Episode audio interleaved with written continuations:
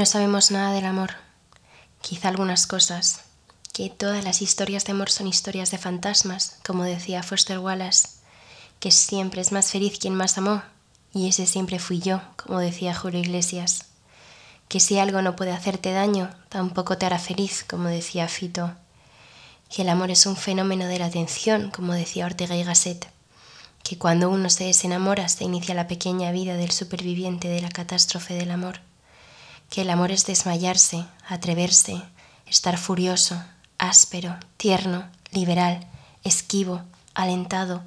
mortal, difunto, vivo, como decía Lope de Vega, que el amor a veces va de que nos duele una mujer o un hombre en todo el cuerpo, como decía Borges, que no sabemos nada del amor, quizá algunas cosas, que es muy fácil fingir que se quiere a alguien que no se quiere, pero es imposible fingir que uno no ama a alguien cuando se le ama, como decía Yorgos Latimos. Que a veces nos gustan los hombres que protestan porque los confundimos con los valientes, y los hombres que nos ignoran porque los confundimos con los interesantes, como decía Carmen Camacho. Que a pesar de que no lo creas, en algún lugar alguien está viajando furiosamente hacia ti, como decía Jonas Berry. Que el amor es algo complejo, que empieza cuando conoces a alguien cuyo cuerpo parece que llevas de años preguntando por el tuyo, como decía Alvite.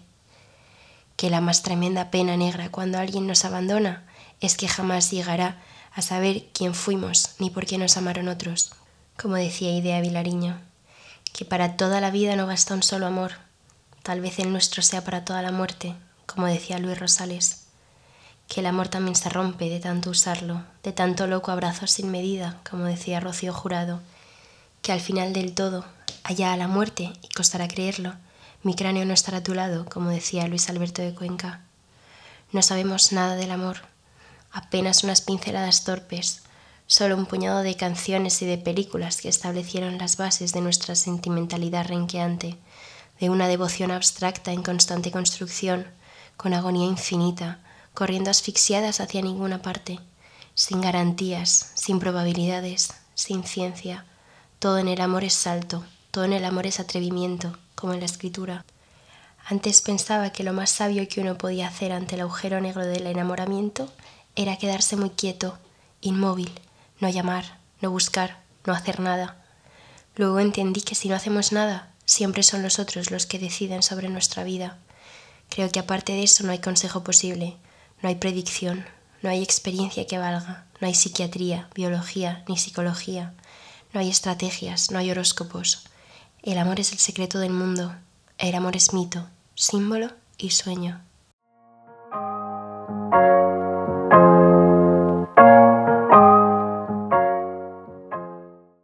Hola a todos, bienvenidos al sexto episodio de Hablando Bajito. En el capítulo de hoy hablaremos sobre todas las cosas que confundimos con amor y creo que me apetecía hablar ya de este tema puede que haya sido porque esta semana ha sido San Valentín y me ha animado a grabar por fin un episodio hablando de esto. Y bueno, me parecía que la introducción al poemario de Cada noche te escribo de Patricia Benito, que es una de mis poetas favoritas sin duda, era perfecto para iniciar este tema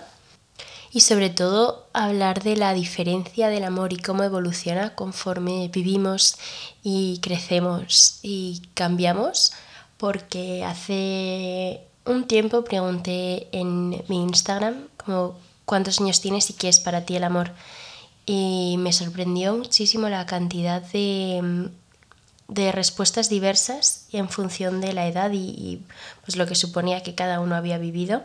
porque todos aquellos que me respondían y tenían 16, 17, 18, definían el amor como algo intenso, algo incierto, un constante tira y afloja, una sensación de euforia constante y me recordó mucho a un artículo que leí hace tiempo que hablaba de que siempre esperamos que el amor sea como fuegos artificiales. Creemos que tiene que ser algo grande y dramático cuando en realidad el amor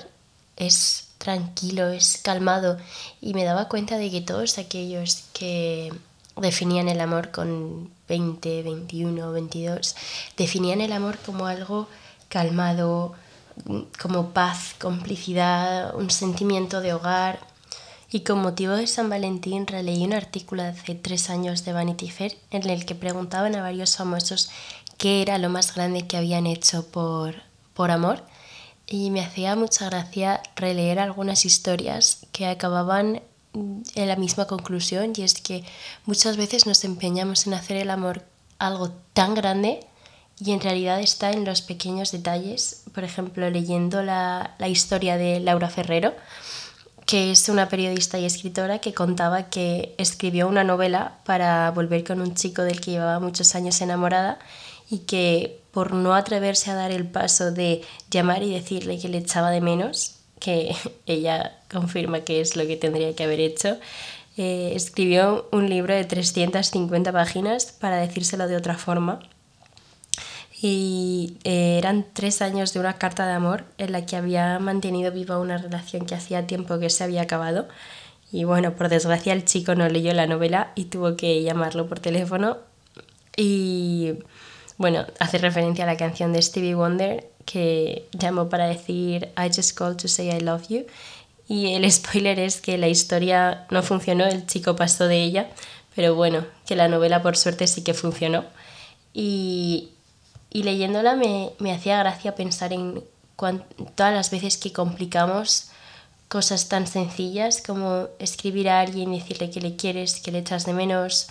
o que, o que quieres volver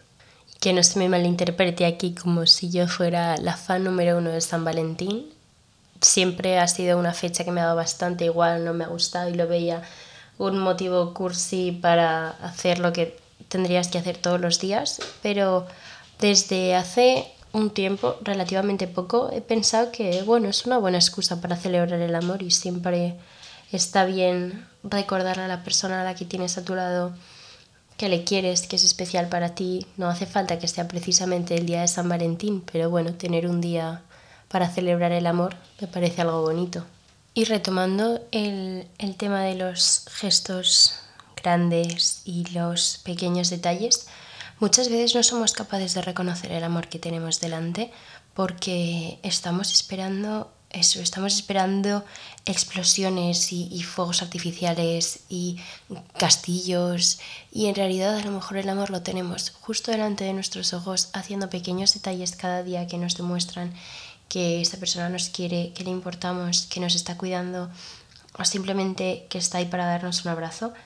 Y tenemos tan, tan equivocado el concepto de lo que es verdaderamente el amor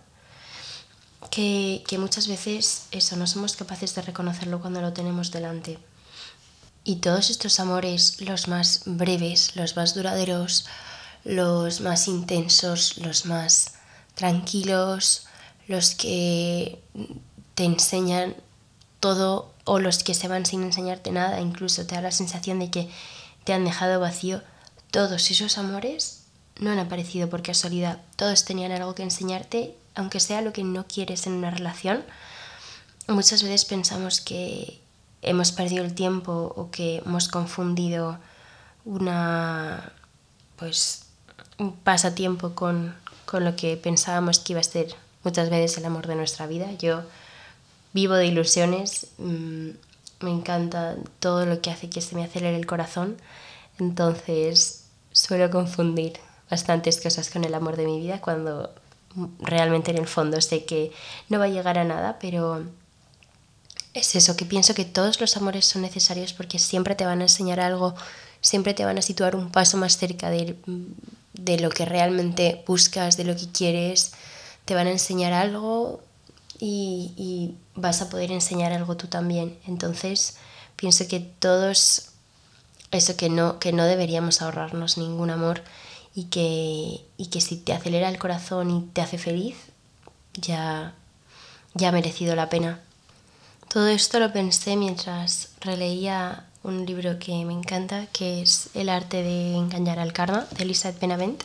y una conversación que tenían los dos protagonistas acerca de este tema en el que él le dice a ella, lo dices como si solo tuviéramos una persona en el mundo para nosotros. No es que crean las medias naranjas, pero, pero te seduce la idea del alma gemela, ¿no? Pues déjame decirte algo. Hay cientos de personas para nosotros. Estamos hechos de demasiados colores como para que solo encajemos con uno en concreto. Además, cualquier querer, por breve que sea, es querer y vale la pena. Ahora quiero escucharte a ti. ¿Eres de los que piensa que tenemos un gran amor? ¿O que todos nos enseñan algo? Espero tu respuesta. Nos vemos pronto.